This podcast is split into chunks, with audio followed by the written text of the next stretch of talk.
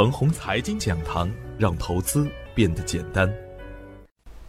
要想盘中赢，需做盘后功。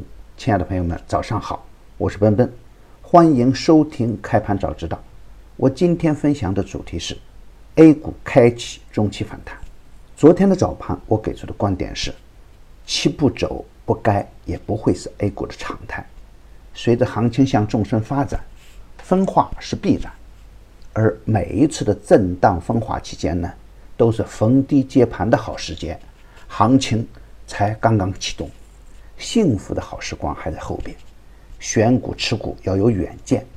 当前行情啊，有两条主线很清晰，一条是以新科技、新材料、新能源为主线的三星概念，前有五 G 领航，当前有 OLED 接力，将来还会有元器件。芯片、人工智能等等，而另一条行情主线呢是优质的大盘白马股，他们的表现相当稳健，优质的超跌次新股呢也是潜力无限。当然，短线最强的还是 OLED，连板的龙头股仍然可以高看一眼。OLED 的强悍是近两年来少见的，有短线意识和龙头意识的朋友已经赚得盆满钵满。第一天十五个涨停板，第二天。二十三只涨停板，昨天再次打出十五板，更为可观的是，三天有十二只个股打连板，大资金联合作战，为何不干呢？当然，任何的事情都有两面，机会是跌出来的，风险是涨出来的。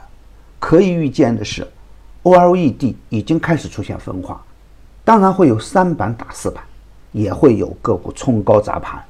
而全板块震荡上行还会持续一段时间，超跌低价、基本面良好、充分换手而主力筹码稳定的个股仍然可以高看一眼。从大盘的技术指标来看，当大盘放量突破二七零四以后，已经是一个确认的中期反转局面。虽然昨天实盘收了一根缩量的假阳线，那也不排除短线出现刺激的回撤。震荡上行的还是大概率事件，特别是主流的热点板块不会轻易的走完，短线震荡以后，股价还会冲向高点。已经进入上升通道的优质股票，回撤走稳以后可以接盘。OLED 中叠加了华为概念，偏向材料的个股，有可能走出更强一点的波段。而随着 OLED 的反复炒作。高位的特高压板块走得相对难看一点。新春之后啊，三阳开泰，节前潜伏正确的人们都有了不少的收获。连续的高举高打带来了不少的获利盘。理性的震荡调整以后呢，还会有第二波、第三波起来。超跌低价的绩优股呢，可以耐心的持股等待。从我一月二号说出新年好慢牛开以来，沪指已经大涨近三百点。当前的创业板也走出了五阳上阵的反转形态，那我的观点是啊，A 五零七指连续表现稳健，A 股仍然处于健康的上升波段中。既然大盘出现了反转的形态，我们就要以积极的心态去对待。上升通道就是震荡上行，大涨连涨后可以把仓位降下来，短线回调以后呢，还可以再进来。赚多赚少呢？那就要看自己的能力和心态了，更要看自己选股的思路和交易的策略。当大方向确认以后啊，强势板块的基金类的股票也会有不错的收获。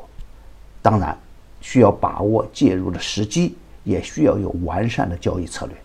比如，随着创业板的走强，幺五九九幺五、幺五零幺五三都走出了不错的反转局面，并且。